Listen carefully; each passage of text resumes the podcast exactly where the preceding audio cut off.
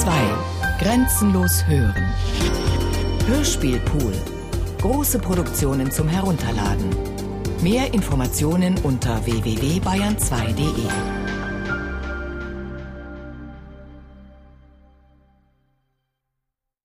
Die ungeladene Zeugin von Iran Scherf Ich begrüße Sie zur Pressekonferenz anlässlich der Filmpremiere von In der Zwischenzeit. Diese Konferenz wird von Continuity unterstützt, einem Programm, das Ihre Fragen empfängt und live an mich weiterleitet. Continuity wird vom Radiosender Die Stimme des Hörers zur Verfügung gestellt. An dieser Stelle möchte ich mich für die Programmierung und die Übertragung der Konferenz bei der Stimme des Hörers ausdrücklich bedanken. In der Zwischenzeit ist ein Film, der eine Geschichte dokumentiert, wie sie sich in Print- und Online-Medien abgespielt hat. Teilweise auch in den von Israel besetzten Gebieten, in einem Distriktgericht in Jerusalem oder an der Grenze zwischen Märchen und Berichterstattung. Das bleibt tatsächlich offen. In Israel wurde ein israelischer Aktivist für schuldig befunden und wartet auf sein Urteil. In der Zwischenzeit bringt die internationale Presse Robin Hood ins Spiel. Rotkäppchen schaltet sich ein. Eine deutsche Journalistin tritt als Zeugin auf und bereits vor der Anfangssequenz des Films erfahren wir, dass er zwei Großmüttern gewidmet ist, einer wahren und einer falschen. Der Großmutter des israelischen Aktivisten, die aus dem Irak nach Israel kam, und in Zeiten, in denen Israelis dazu angehalten wurden, Hebräisch zu sprechen, um ihre neue Identität zu festigen, mit ihrem Enkel Arabisch sprach. Und der italienischen Großmutter von Rotkäppchen. Sie soll die einzige Großmutter in der Geschichte aller Rotkäppchen sein, die der Wolf nicht überzeugend darstellen konnte. Er blieb hungrig im Bett, während das Mädchen in den Wald floh. Sie können mich also jederzeit unterbrechen, indem Sie Continuity anwenden und mir Ihre Frage senden. Die erste Frage ist bereits bei mir angekommen, ob es in Liechtenstein tatsächlich eine Tageszeitung mit dem Namen Vaterland gibt. Ja, die Liechtensteiner Vaterland ist die größte Zeitung Liechtensteins. Auf die Einwohnerzahl bezogen ist sie die reichweitenstärkste Zeitung der Welt. Das Vaterland, wie die Zeitung im Volksmund kurz genannt wird, ist vor allem für ihre Leserbriefe bekannt. Diese Offenheit gegenüber Leserstimmen mag der Grund sein, weshalb Rotkäppchen sich entschieden hat, eines seiner seltenen Interviews dem Vaterland zu geben.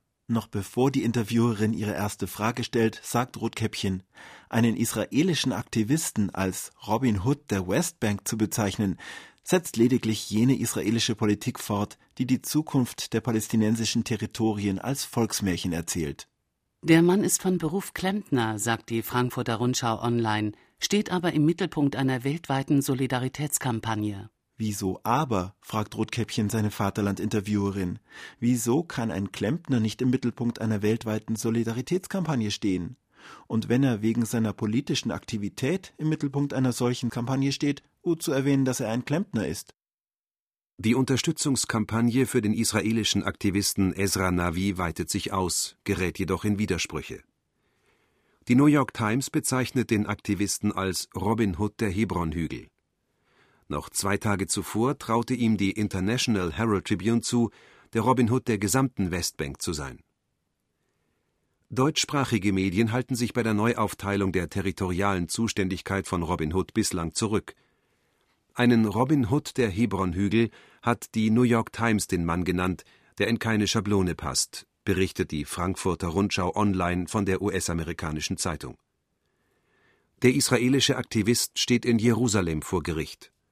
Der Staatsanwalt wirft ihm Ausschreitung und Teilnahme an einer verbotenen Versammlung in den von Israel besetzten Gebieten vor. Ihm drohen zwei Jahre Haft. Ich möchte mich an den Spekulationen nicht beteiligen, wonach die Besetzung des Aktivisten mit einer Märchenfigur Rotkäppchen in die Märchenzeit zurückversetzt. Schließlich brauchte das Mädchen unzählige Fassungen und mehrere Jahrhunderte, bis es von Italo Calvino eine falsche Großmutter erhält und mit ihr die Gelegenheit, eine andere Rolle als die des Opfers zu spielen. Und kaum wird das Mädchen den Wolf und den Jäger los, steht schon der Animator da, und alles könnte von vorne beginnen. Wenn das Programm einmal in Gang gesetzt wird, kann es nicht mehr angehalten oder verändert werden. Andere Bilder schieben sich ohne erkennbare Ordnung darüber. Manche sind verschwommen, und je verschwommener sie sind, desto mehr machen sie sichtbar, dass das Mädchen, wenn auch in unterschiedlichen Fassungen, nur in ihrem Zusammenspiel agiert. Und während es in der einen Fassung gejagt wird, ganz egal von wem, kann es in einer anderen Fassung selbst jagen. Dass das Mädchen niemanden jagen will, ist eine andere Geschichte. Dazu komme ich später. Ich habe Rotkäppchen nach Palästina verschleppt, meldet eine Frau in einem für Wanderberichte der Schweizer Region Walensee genutzten Blog. Als Beweis dafür veröffentlicht die angebliche Schlepperin ein Bild von Rotkäppchen mit der Familie, bei der das Mädchen in der Nähe von Jaffa untergebracht worden sein soll. Man kann nicht viel machen, wenn man nicht zwei ist, zitiert die Züricher Nachrichtenagentur weiter aus dem Bekennerschreiben. Manchmal, wenn man ganz allein ist, muss man sich verdoppeln können, sein Vaterland verraten oder eine zweite Nationalität annehmen. Eigentlich war nicht Palästina mein Ziel, sondern Italien. Auf Italienisch konnte Rotkäppchen den Wolf überlisten und ihm entfliehen. Es geht nicht um Lösegeld, jedenfalls wüsste ich nicht, von wem ich es verlangen soll. Ich möchte mir die besondere Fähigkeit von Rotkäppchen, sich selbst zu retten, zunutze machen. Ich melde mich, weil es sein könnte, dass jemand das Mädchen vermisst. Auch möchte ich mich bei dem Amdener Bauern bedanken, der uns in seiner Hütte Zuflucht gewährt hat, und bei diesem Wanderblock dafür, dass er sich für Ein- und Auswanderer nicht sperrt. Rotkäppchen geht es übrigens sehr gut. Das Bekennerschreiben löste im Blog eine Flutwelle von Kommentaren aus. Offenbar war die Fähigkeit Rotkäppchens, sich selbst zu retten, vielen Bloggern unbekannt. Erst als Blogger Juri sich mit der italienischen Version der Geschichte meldete, widmeten sich die Kommentare wieder Berichten von Wochenendwanderungen. Meine Schlepperin war eine Zeit lang davon überzeugt, dass ich, wenn wir alles genau so wie in der italienischen Geschichte machen könnten, dem Wolf nicht wieder zum Opfer fallen würde. Also machten wir uns, in Italien angekommen, auf die Suche nach dem Fluss Jordan, den ich auf Italienisch auf dem Weg zu meiner Großmutter überquere. In ganz Italien fanden wir keinen Fluss mit dem Namen Jordan, dafür aber jemanden, der uns von einer Lesung des italienischen Verfassers der Geschichte erzählte, die in einem Buchladen in einer Mailänder Vorstadt stattfinden würde. Herr Calvino, muss ich wirklich den Fluss Jordan überqueren, um eine Fähigkeit zu erwerben, die Fähigkeit, meinen Feind zu überlisten und mich eigenständig von seiner Gewalt zu befreien, denn ich finde ihn in Italien nicht. Er sagte, ich könne jeden Fluss überqueren, solange ich daran glaube, dass es der Jordan sei. Ich müsse den Ort der Gefahr erst erreichen, um meine Fähigkeit, ihr zu entkommen, unter Beweis zu stellen. Und wenn ich diesem Ort fernbleibe, kann ich dann auf diese Fähigkeit verzichten. Meine Schlepperin konnte nicht sehr gut Italienisch, aber Glauben würde ihr auch in anderen Sprachen nicht viel sagen, sagte sie, und merkte, wie sie selbst von der Idee, alles so zu machen wie in der Geschichte, Abstand nimmt. Irgendeinen Fluss zu überqueren und zu glauben, dass es der Jordan sei, das wird uns keiner, der diesen Fluss unter einem anderen Namen kennt, glauben. So haben wir den Grund verloren, welchen Fluss auch immer zu überqueren und damit auch die Notwendigkeit bei der Bestimmung unseres nächsten Ziels. Nach dem Schweizer Bankgeheimnis steht nun die Heimatberechtigung auf dem Spiel. In der Diskussion um die schweizerischen Spuren des verschleppten Rotkäppchens scheint sich nun Rotkäppchen selbst einzuschalten. Die anonyme Postsendung seines Tagebuchs ist vergangenen Montag beim Schweizerischen Jugendbuchinstitut in Zürich eingetroffen. Der als Tagebuch verwendete Fotokalender des Schweizer Konzerns Hero stammt aus dem Jahr 1971 die handschriftlichen Eintragungen sind undatiert. Im Jugendbuchinstitut war man nicht ganz überrascht. Wir haben kürzlich unseren Bestand um 12.000 Bände aus dem Nachlass der Zürcher Buchhändlerin Elisabeth Waldmann erweitert, sagte ein Bibliothekar des Instituts. Etwa 800 Rotkäppchenbücher, die Teil der Waldmann-Sammlung waren, mussten wir ablehnen. Einschätzungen des Instituts zufolge will Rotkäppchen mit der Sendung seines Tagebuchs zeigen, wie sehr seine Geschichte vom Schweizbild des Konzerns Hero geprägt wurde. Das Dokument gilt als authentisch Unterdessen geht der Streit der Kantone Zürich und St. Gallen über Rotkäppchens Heimatberechtigung weiter. Die St. Galler argumentieren mit der Amdener Hütte, in der Rotkäppchen sich auf dem Weg nach Italien aufgehalten habe. Für die Zürcher ist das Tagebuch ausschlaggebend. Dem Tagebuch zufolge handelt es sich bei Rotkäppchen um einen Jungen in Mädchenkleidern. Bürgerrechtler überprüfen die Möglichkeit, ob Rotkäppchen sich als Junge in Zürich und als Mädchen in St. Gallen heimatberechtigen lassen kann. Wer in der Schweiz heimatberechtigt ist, besitzt das Bürgerrecht des Landes. Wir bitten euch, lernt Deutsch. Dazu rief gestern Bayerns Innenminister Günter Beckstein Journalisten, pardon, Einwanderer auf. Diesen Aufruf wollen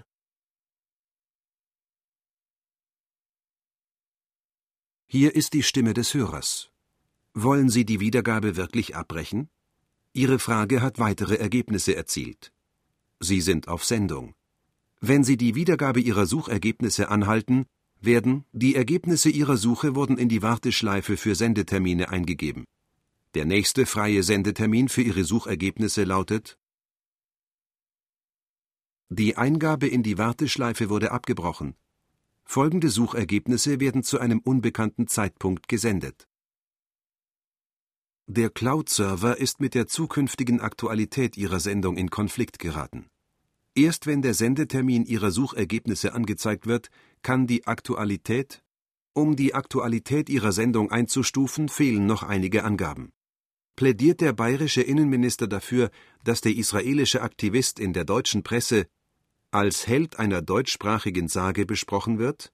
Oder als Mitglied der Deutschen Aktionsgemeinschaft für Natur- und Umweltschutz Robin Wood oder als Israeli, der gegen den jüdischen Staat aufbegehrt? Wurde der Aktivist von der israelischen Grenzpolizei verfolgt, weil er zu verhindern versuchte, dass Häuser von Palästinensern zerstört werden? Oder weil er sich als Robin Hood ausgegeben hat? Oder weil er Verbindungen zu Rotkäppchen unterhält? Was Rotkäppchen mit dem israelischen Aktivisten verbindet, ist eine berechtigte Frage. Das ist tatsächlich, was Rotkäppchen sich fragt. Was den Aktivisten mit Robin Hood verbindet. Der eine wurde im 20. Jahrhundert geboren, der andere wurde im 13. oder 14. Jahrhundert zunächst als Gesetzesbrecher bekannt. Diese Rolle würde auch für den Aktivisten passen, wenn man der Richterin folgt, die ihn verurteilen wird. Für schuldig hat sie ihn bereits erklärt. Er hat versucht, Militärbulldozer daran zu hindern, Blechhütten von palästinensischen Beduinen zu zerstören. Ausschreitung und Teilnahme an einer verbotenen Versammlung lautet die Anklage. Aber wenn man einer anderen Fassung des Märchens folgt, ist leicht einzusehen, dass Robin Hood nicht lediglich ein Gesetzesbrecher war, sondern die Reichen bestohlen hat, um den Armen zu helfen. Das macht der Aktivist wiederum nicht. Er hilft den Armen, ohne die Reichen zu bestehlen. Überhaupt sagt er, nicht politische Überzeugung treibe ihn an, ein Anstandsgefühl sei es.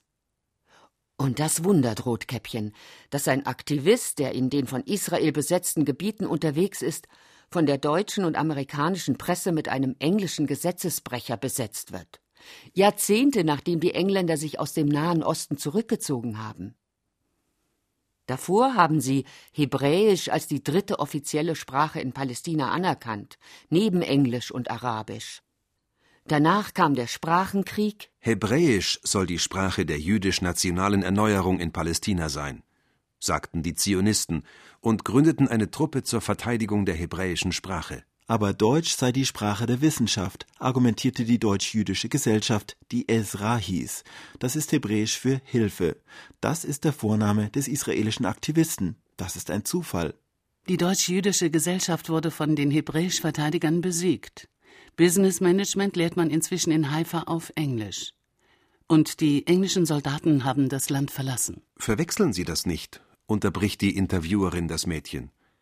Die Soldaten haben sich zurückgezogen, nicht die Medien. Wir bleiben immer, wo wir sind, das heißt überall. Das ist unser Auftrag. Wir folgen einer anderen Besetzungsstrategie. Sie basiert auf Hintergrundinformation. Wie die Frankfurter Rundschau online sagt, man muss wissen, dass der Aktivist, ein Jude irakischer Herkunft, der in seiner Kindheit neben Hebräisch dank seiner Großmutter auch Arabisch lernte, sich seit Jahren für die Beduinen im Süden der Westbank einsetzt. Der in seiner Kindheit neben Hebräisch dank seiner Großmutter auch Arabisch lernte, mit dieser Information endet die Anfangssequenz des Films. Aber bevor sie endet, wird diese Information zurückverfolgt bis zur allerersten Agenturmeldung, in der sie auftaucht und aus der sie wie ein Baustein herausgenommen und in unzähligen Kombinationen wiederverwendet wird, bis sie nur noch über das informiert, was man sowieso weiß, nämlich dass Arabischkenntnisse von Vorteil sind, wenn man mit Palästinensern zu tun hat. Und plötzlich weiß man nicht mehr, dass eine zweite Sprache nicht immer und überall ein Vorteil ist, dass ein Israeli, der Arabisch spricht, der die Sprache spricht, die mit dem Feind besetzt wurde, unverzüglich in den Verdacht kommt, ein falscher Israeli zu sein. Der britische Guardian Online sagt, dass der Angeklagte tatsächlich nicht ein typischer Aktivist sei, dass er Mitglied der arabisch-jüdischen Partnerschaft Ta'ayush ist und dass das Video oben auf ihrer Website ein Must ist, dass man darin hören wird, falls man Hebräisch von Arabisch unterscheiden kann, dass der Angeklagte in der Szene mit den Soldaten Hebräisch spricht und mit den Palästinensern Arabisch, dass er beide Seiten bittet, keine Gewalt anzuwenden, dass er sich dann vor dem Bulldozer auf den Boden legt und den Soldaten, die ihn dann festnehmen, sagt, auf Hebräisch sagt, dass er auch mal Soldat war, dass er aber keine Häuser zerstört hat und dass das Einzige, was sie dort zurücklassen, Hass ist. Das ist alles auf Hebräisch zu hören. Davon kann sich jeder Guardian-Leser selbst überzeugen, der Hebräisch von Arabisch unterscheiden kann. Das können sicher nicht viele. Nein, um den Hass, den die Soldaten zurücklassen, geht es nicht in dem Film eher um den falschen Zuspruch, mit dem die internationale Presse den Mann, der in keine ihrer Schablonen passt, in die Schablone des Helden einpassen will. Der Aktivist wurde aber nicht wegen seiner Handlungen in einem Märchen, sondern in der Westbank angeklagt. Sonst hätte die amerikanische Wochenzeitschrift The Nation seinen öffentlichen Brief nicht unter Aktivismus und Nachrichten veröffentlicht, schließlich gibt es auch die Rubrik Kunst und Unterhaltung. Wurde der israelische Aktivist vor Gericht gestellt, weil er israelische Grenzpolizisten bei der Arbeit behinderte? Oder weil er Ich wurde für schuldig erklärt. Ich wurde nach dem israelischen Gesetz für schuldig erklärt, südlich von Hebron außerhalb von Israel zwei israelische Polizeioffiziere tätlich beleidigt zu haben. Mein Fall ist lediglich ein Detail aus einem größeren Muster. Die Tatsache, dass ich für die Autoritäten eine Zielscheibe geworden bin, hat damit zu tun, dass ich bin, wer ich bin. Es ist schwierig zu erklären, aber als Jude, der von einer jüdischen Gemeinde in der arabisch-muslimischen Welt abstammt und schwul und Klempner ist. In Wirklichkeit die Polizisten, die mich andauernd verhaften. Ich wurde wie Sie programmiert, ich habe einen ähnlichen Akzent, kenne Ihren Jargon, und unser historischer Hintergrund ist vergleichbar. Und unser historischer Hintergrund ist nicht vergleichbar mit dem Hintergrund der Richterin, Frau Süßkind. Für die Polizisten ist nichts anderes bedrohlich als die Tatsache, dass ich wie Sie Hebräisch spreche, mich aber für Palästinenser einsetze. Damit passe ich offensichtlich nicht in Ihre Stereotype, denen zufolge derjenige, der die Sprache spricht, die Sie dem Feind zuordnen, zum Feind gehört oder für den israelischen Nachrichtendienst arbeitet. Aber die Polizisten sind nur Akteure auf dieser Bühne. Das Justizwesen, das Militär, die Militärverwaltung, die sich Zivilverwaltung nennt, auch wenn sie ein Gebiet verwaltet, das sie zur Militärzone erklärt, sie alle sind die Akteure. Und die Frage, ob eine Verwaltung nach dem Verwalter oder nach den Verwalteten genannt werden soll, es ist im Grunde egal, wie etwas genannt wird, noch nie ist jemand ums Leben gekommen, weil er so und nicht so genannt wurde. Stimmt nicht, hab's vergessen. Gelegentlich leistet die Sprache doch Beihilfe zum Mord. Ja, nicht allein. Sie braucht schon einen Akteur, der sie benutzt und jemanden, der fragt, wie viele Opfer es gegeben hat und jemanden, der sagt, zu wenig für eine Nachricht. Die Vereinte Europäische Bildagentur gab heute in Zürich bekannt, dass das Rotkäppchenbild aus Jaffa Ähnlichkeiten mit einem Bild aufweist, das bei der Agentur registriert ist. Im vergangenen Jahr wurde das Bild in der Süddeutschen Zeitung Die Grenzbotin als Illustration einer Geschichte zur Grenzkontrolle veröffentlicht. Der Grenzbotin zufolge handelt es sich bei der abgebildeten Frau um die Kindertanzlehrerin Alina Singer als Dienstmädchen auf einem Fest ihrer Arbeitsstelle in Warschau 1966. Wohin Alina Singer aus Polen auswanderte, geht aus der Grenzbotin nicht hervor. Dass sie nach Palästina ginge, wäre in den 40er Jahren nachvollziehbar, doch Ende der 60er Jahre existiert bereits der israelische Staat. Nun berät die St. Galler Polizei mit Bildwissenschaftlern, ob das in den Wanderblock gestellte Bild in der Nähe von Jaffa aufgenommen werden konnte.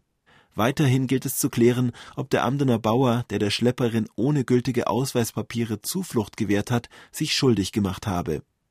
Die Frau sagte, sie hätte bei der Auswanderung aus Polen ihren polnischen Pass abgeben müssen, sei also nicht mehr Polin und noch nicht etwas anderes, sie sei sozusagen neutral und auf dem Weg in den Süden. Rotkäppchen hätte er bei der Gelegenheit nicht zu Gesicht bekommen, sagte der Bauer dem Blick am Abend. Die Geschäftsführerin der Heidiland Tourismus AG gerät unter Druck. Die Untersuchungen der St. Galler Kantonspolizei haben ergeben, dass die Infostelle Amdenwesen der Heidiland Tourismus AG Rotkäppchen und ihre Schlepperin auf ihrer Flucht nicht aufgenommen haben. Damit wurde ein Treffen von Heidi und Rotkäppchen verhindert, das Amden zu einer wichtigen Station auf der helvetischen Spurensuche gemacht hätte. Mit der Neugestaltung der von Touristen so beliebten Spurensuche verbindet die Gemeinde Amden einen Zuwachs an Arbeitsstellen. Da es unklar ist, ob die Rechte an Rotkäppchen bei Rotkäppchen selbst liegen, sah sich die Heidiland Tourismus AG überfordert. Plädiert die deutsche Journalistin in ihrer Zeugenaussage dafür, dass Märchenfiguren eine unbefristete Aufenthaltserlaubnis in den Nachrichten erhalten? Oder Falls Sie jetzt den Faden verloren haben, kann ich Ihnen versichern, das gehört alles zu Ihrer Frage über die Rolle einer deutschen Journalistin in dieser Geschichte, von der man nicht sagen kann, wo sie beginnt, aber dass sie sich nun, Berichten zufolge, in einem Märchen fortsetzen soll. Von dort aus kann man, scheinbar ohne für Israel-Kritik kritisiert zu werden, berichten, dass Israel einen Menschenrechtsaktivisten jüdischer Herkunft mit Gefängnisstrafe droht.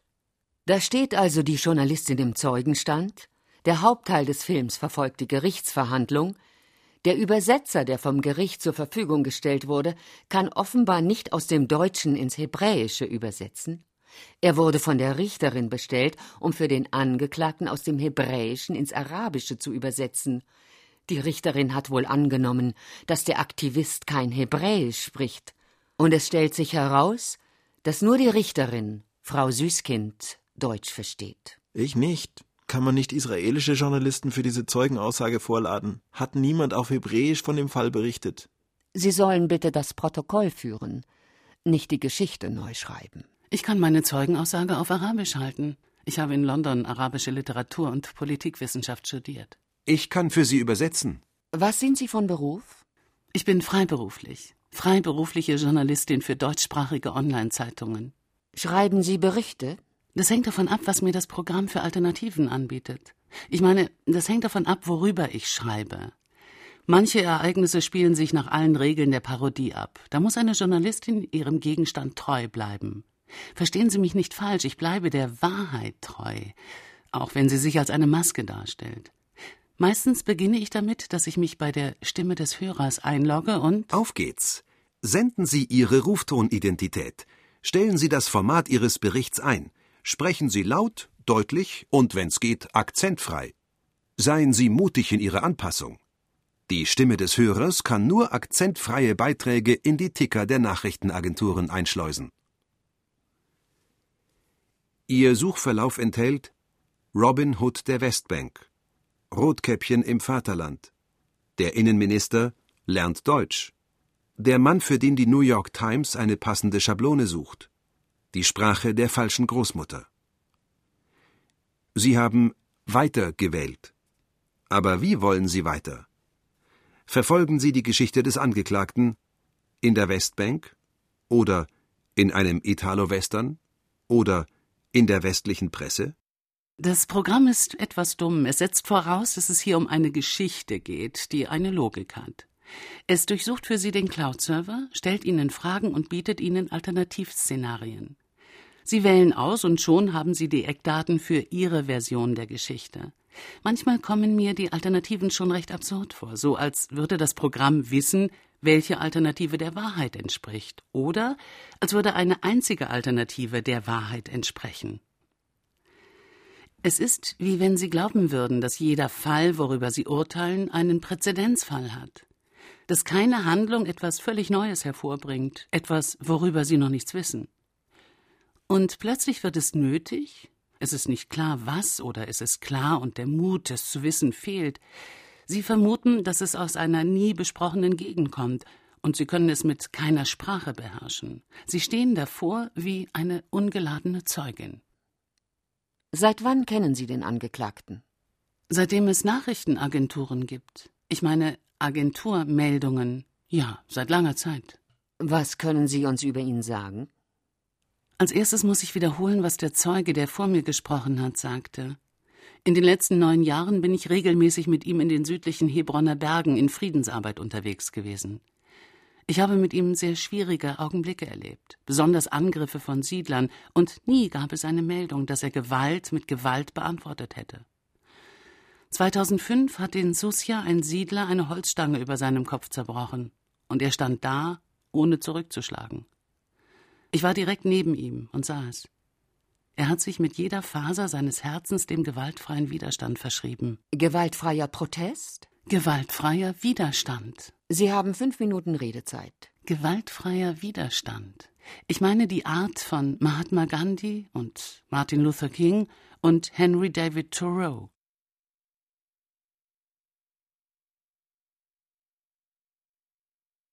Haben Sie die Namen verstanden? Mahatma, M-A-H-A-T-M-A. Gandhi, G-A-N-D-H-I. Aus Indien. Er kämpfte gegen den britischen Kolonialismus. Und M-A-R-T-I-N, L-U-T-H-E-R, K-I-N-G. Martin Luther King. Fahren Sie fort. Jeder kennt die Methode oder die Lebensweise des gewaltfreien zivilen Ungehorsams. Sie kennen also den Angeklagten aus Agenturmeldungen. Ja, Sie kennen mich ja auch nur durch meine Worte. Und den Grenzpolizisten haben Sie gesagt, das Protokoll braucht Worte. Und Sie sollen die Handbewegungen des Angeklagten bei seiner Festnahme in Worte übersetzen. In meinen Augen steht er in der Tradition der tapferen Amerikaner die sich vor 50 Jahren im Süden zusammen mit Schwarzen in die Busse setzten oder die schwarzen Kinder zur Schule für nur Weiße begleiteten, obwohl es gegen das Gesetz war.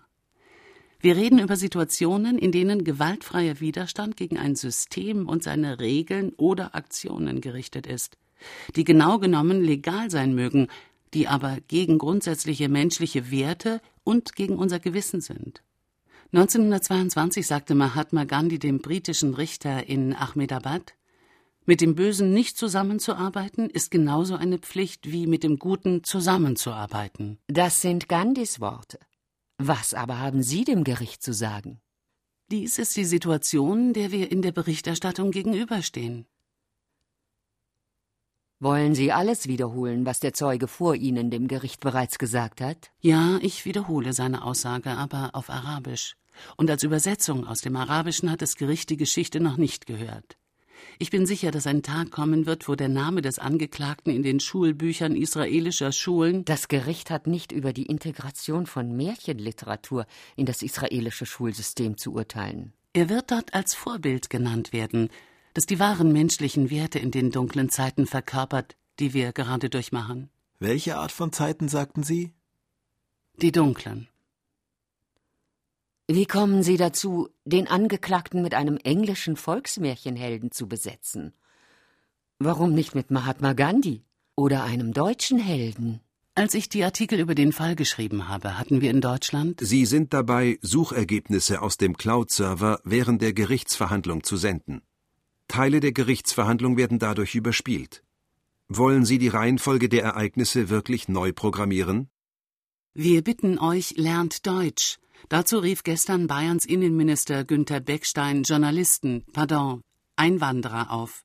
Die Presse hörte mit. Der Versprecher der Nachrichtensprecherin wurde von mehreren Medien als ein Szenario interpretiert, demzufolge der Aufruf des Ministers tatsächlich an Journalisten gerichtet war. Die Stimme des Hörers hat den Aufruf des Ministers an Journalisten zum Anlass genommen, ein neues Programm auf Sendung zu testen. Wenn es eine Nachrichtenbörse gäbe, wäre das der Börsengang des Senders. Bekannt für seine Höreranrufe, die von einem automatischen Moderator moderiert werden, bietet die Stimme des Hörers nun seinen Hörern die Möglichkeit, eigene Nachrichten zu generieren. Wer sich dafür noch auf der einen oder anderen Pressekonferenz informieren will, aber keinen Presseausweis besitzt, kann sich durch eine Programmfunktion namens Maske einen Zugangscode erstellen und unbemerkt dabei sein. Es handelt sich um eine Art Radioticker des Bürgerjournalismus, sagt ein Sprecher des Verbands Europäischer Nachrichtenagenturen, der nicht genannt werden möchte. Das ist in Zeiten der Krise der Nachrichtenmedien durchaus sinnvoll. Fragwürdig ist jedoch, dass die Stimme des Hörers keinerlei Hierarchie zwischen Informationsquellen anstrebt.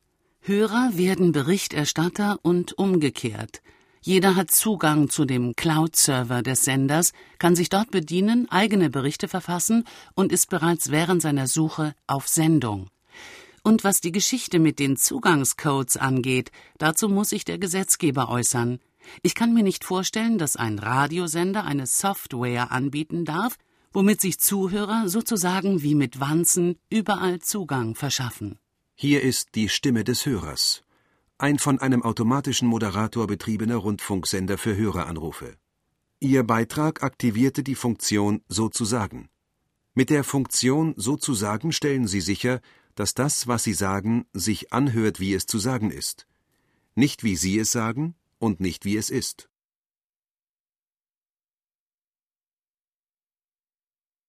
Ich verstehe Sie nicht.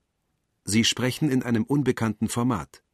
Sie haben das Format Nachrichten eingestellt und sprechen von sich. Oder wollten Sie eine private Nachricht verfassen? Überprüfen Sie Ihre Einstellungen.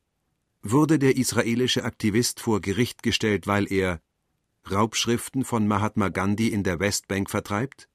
Oder weil er in die Hütte eingebrochen ist, in der Henry David Thoreau Walden oder Leben in den Wäldern verfasst hat? Oder weil er eine Liebesbeziehung mit einem Palästinenser hat? Behauptet die Frankfurter Rundschau online, dass Robin Hood ein israelischer Aktivist ist? Oder dass israelische Regimegegner in keine Schablone der deutschen Presse passen? Oder dass der bayerische Innenminister ein untypischer Aktivist ist?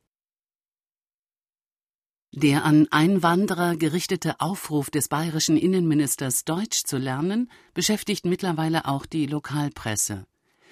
Hätte der Minister die Einwanderer nur aufgerufen, wir bitten euch, bringt uns Türkisch bei, schreibt die Landsberger Abendpost in ihrem Alternativszenario. Die Süddeutsche Zeitung, die Grenzbotin, berichtet von einer deutschen Journalistin, die im Prozess gegen einen israelischen Aktivisten heute in Jerusalem angehört wurde. In ihrer Zeugenaussage stellte sie einen Zusammenhang her zwischen dem Aufruf an Einwanderer Deutsch zu lernen und der Integration ausländischer Figuren in ihre Berichterstattung. Die Journalistin war aufgrund ihres Berichts über den israelischen Aktivisten vorgeladen. Sie berichtete von ihm als Robin Hood und bezeichnete den Stil ihrer Berichterstattung als Travestie. Was ist denn das für eine Antwort? Ich kann nur wiedergeben, was die Zeugin im Film sagt. Es ist ja eine Pressekonferenz, keine Drehbuchbesprechung. Meine Frage ist aber, was die Journalistin mit Travestie meint, denn im Deutschen, obwohl der Begriff im Sinne von Parodie wohl ursprünglich aus der Literatur stammt, ist er eigentlich nur in der Bedeutung von Männer, die komische Nummern in Frauenkleidern zum Besten geben, bekannt. Oder soll ich nun die Nachrichten als literarische Bearbeitung der Welt verstehen? Vielleicht können Sie mir die Frage beantworten, denn mit Ihrer Pressekonferenz, die von einem Film handelt, der von einer Gerichtsverhandlung handelt, in der der Angeklagte angeblich nicht die Sprache der Richterin spricht, soll er Deutsch lernen, um Gerechtigkeit zu erfahren? Oder haben Sie den Angeklagten gerade als englischen Balladenhelden beschrieben, um auf den Umstand hinzuweisen, der auf Englisch, auf Deutsch übersetzt wäre es Travestie von Gerechtigkeit? Ich erachte meine Arbeit nicht als politisch, wurde der Aktivist zitiert. Er sei in die besetzten Gebiete gegangen, um die Realität zu verändern. Ein Idealist also. Er will ja die Realität verändern. Das wollte Robin Hood auch. Ich habe noch überlegt. Es war einmal ein Robin aus dem Wald. In den späten 60er Jahren des 20. Jahrhunderts zog er durch deutschsprachige Comicseiten und versuchte, die Leute auszurauben. Auf Französisch hieß er Robin Dubois. Deutsch konnte er nicht, hat sich aber übersetzen lassen. Die Tatsache, dass seine Existenz als reale historische Figur nie belegt wurde, machte es verführerisch, ihn mal als Räuber von Adligen, mal als Kämpfer für die soziale Gerechtigkeit zu übersetzen. Allein sein Name machte Robins Übersetzer Sorgen. Bis in die frühen Morgenstunden grübelte er darüber nach, wie Robins Hood auf Deutsch heißen soll. Kapuze und Käppchen waren naheliegend. Doch da er nicht damit rechnete, dass Robin von der amerikanischen Presse in die Hitze der Hebronhügel geschickt würde, legte der Übersetzer keinen Wert darauf, ihn vor der Sonne zu schützen und recherchierte weiter. Gangster, Rowdy und Ganove boten sich als Alternativen an. Nicht ganz passend für den Gerechtigkeitskämpfer, der Robin auf Englisch sein sollte, aber für den Räuber, der er auf Französisch wurde, durchaus. Jahre sind vergangen, neue Wörterbücher gedruckt worden, und Hood tauchte als Kürzung von Neighborhood auf, das im Slang für Ghetto gebraucht wird. Eine Zeit lang zog Robin aus dem Ghetto durch die Notizseiten seines Übersetzers, um zu testen, wie sein neuer Name von der Umgebung angenommen wird. Wenn du Jude und weiß bist, bekam er zu hören, schämst du dich, aus dem Ghetto zu sein. Aber wenn du schwarz bist und aus dem Ghetto kommst, bist du stolz darauf. Und wenn ich Jude und dunkelhäutig bin und aus dem Irak komme? Bingo. Im Irak gab es auch Ghettos. Aus dem Wald kannst du mit Nachnamen sowieso nicht heißen. Es gibt keine Wälder in der Westbank. Außer denen natürlich, die im Rahmen des zionistischen Projekts gepflanzt wurden, um die Spuren zerstörter palästinensischer Dörfer als Freizeitgebiet zu maskieren. Aber wer will schon aus einer Umweltmaske herkommen? Also. Im Prozess gegen den israelischen Aktivisten Robin aus dem Ghetto kommt es heute zur Urteilsverkündung. Für die Beleidigung von zwei Soldaten, die bei der Zerstörung palästinensischer Häuser einen Bulldozerfahrer geschützt haben, wurde er bereits für schuldig befunden. Weltweit setzen sich Märchenfiguren für den Aktivisten ein. Hört sich das wie eine Nachricht an? Diese Frage können Sie Rotkäppchen stellen. Das Gericht hat nicht darüber zu urteilen, ob Meldungen aus der Märchenwelt in die deutschen Nachrichten gehören. Und wenn ich selbst eine Version von Rotkäppchen bin? Haben Sie den Namen verstanden? Rotkäppchen. R-O-T-K-Ä-P-P-C-H-E-N. Soll der Junge im Protokoll so heißen wie das Kleidungsstück, das er trägt? Hier ist die Stimme des Hörers. Die Pressekonferenz wurde unerwartet beendet. Eventuell ist die Gültigkeitsdauer Ihres Zugangscodes abgelaufen. Um zurück in die Geschichte zu gelangen, wählen Sie Maske. Für die Aktualisierung Ihrer Suchanfrage fehlen noch einige Angaben. Soll der Aktivist in Ihrem Bericht Deutsch lernen, um die Richterin besser zu verstehen? Oder Italienisch lernen, um, wie Rotkäppchen, den Wolf zu überlisten? Oder Englisch lernen, um als Robin Hood glaubwürdiger zu sein? Einst war es Jacqueline Kennedy, die mit ihrer Garderobe die Mode einer ganzen Generation geprägt hat. Jetzt ist es Micheline Calmiret, die mit Accessoires das Rollenspiel der Politik aufführt. Wie schon Mies van der Rohe sagte, zeigt die Welt sich im Detail. Unsere Redakteurin reiste mit Frau Calmiret durch die Schweizer Medienlandschaft. Ein Stück in mehreren Akten, unser Sommerspezial. Bogota. Ihre Kolumbienreise begeht Außenministerin Micheline Calmiret mit einem Neutral-Käppi eine rote Baseballmütze, auf der neutral in weiß gestickt wurde. Blick am Abend kommentiert, Außenministerin Micheline Calmiret sorgt mit Aussagen für Kopfschütteln. Calmiret darf sich äußern, resümiert Maximilian Reimann, Ständerat SVP Außenpolitische Kommission. Auch in der Frage der Heimatberechtigung von Rotkäppchen fragt Heidi aus Anden. Zürich. Beim Frühlingsfest zur Vertreibung des Winters tritt SVP-Chef Christoph Blocher mit einem Fes auf, der dunkelroten Kopfbedeckung türkisch-arabischer Herkunft. Christoph Blocher sorgt mit Kopfbedeckung für Aussagen, kommentiert die Alpenzeitung und fragt, ob sich der Winter nicht mit Schweizer Nationaltrachten vertreiben lässt. Michelin Calmires Accessoire für das Frühlingsfest war eine rote Nelke. Kulturell ein Gegensatz zu Blochers dunkelrotem Fes, doch farblich nicht unpassend, sagt der Fotoreporter Beat Weber, der beide beim Gespräch auf einem Bild festhielt. Was hatten sie zu besprechen? fragt Moritz aus Genf. Teheran. Im Iran lässt sich die Außenministerin Kalmire mit einem weißen Schleier fotografieren. Strahlend sitzt sie auf einem Sessel im Louis XV-Stil vor einem Porträt des iranischen Revolutionsführers. Bald darauf ist das Bild in einer Werbung für Blochers Nationalistische Volkspartei zu sehen. Ob Micheline Kalmire den Verbleib von Rotkäppchen im Nahen Osten bei ihrem Gastgeber angesprochen hat, teilte das Ministerium nicht mit. Tschad Ton in Ton ist es nicht. Mit rotem Käppi inmitten der weißen Kopfbedeckungen ihrer Gastgeber kehrt Calmire die Verhältnisse der Schweizer Fahne um. Mehr noch als von seiner Form hängt der plastische Sinn eines Kleidungsstücks von der Kontinuität oder Diskontinuität seiner Elemente ab, schreibt Roland Barthes in Die Sprache der Mode. Die Verbindung zwischen Frau Calmire und Rotkäppchen ist möglich – und über diese Möglichkeit hinaus verbindet sie nichts. Sie zeigt sich noch weniger, als Frau Calmire oder Rotkäppchen sich zeigen, und je weniger sie sich zeigt, desto mehr kommt sie vor. Weitere Möglichkeiten, Ihren Bericht fortzusetzen, finden Sie unter www.hörspielpool.de. Die ungeladene Zeugin von Iran Scherf mit Achim Bogdan, Marina Marosch, Silvi Sperlich und Peter Veit. Ton und Technik Susanne Herzig, Daniela Röder. Regieassistenz Stephanie Ramp. Realisation Iran Scherf. Produktion Bayerischer Rundfunk 2011. Redaktion Herbert Kapfer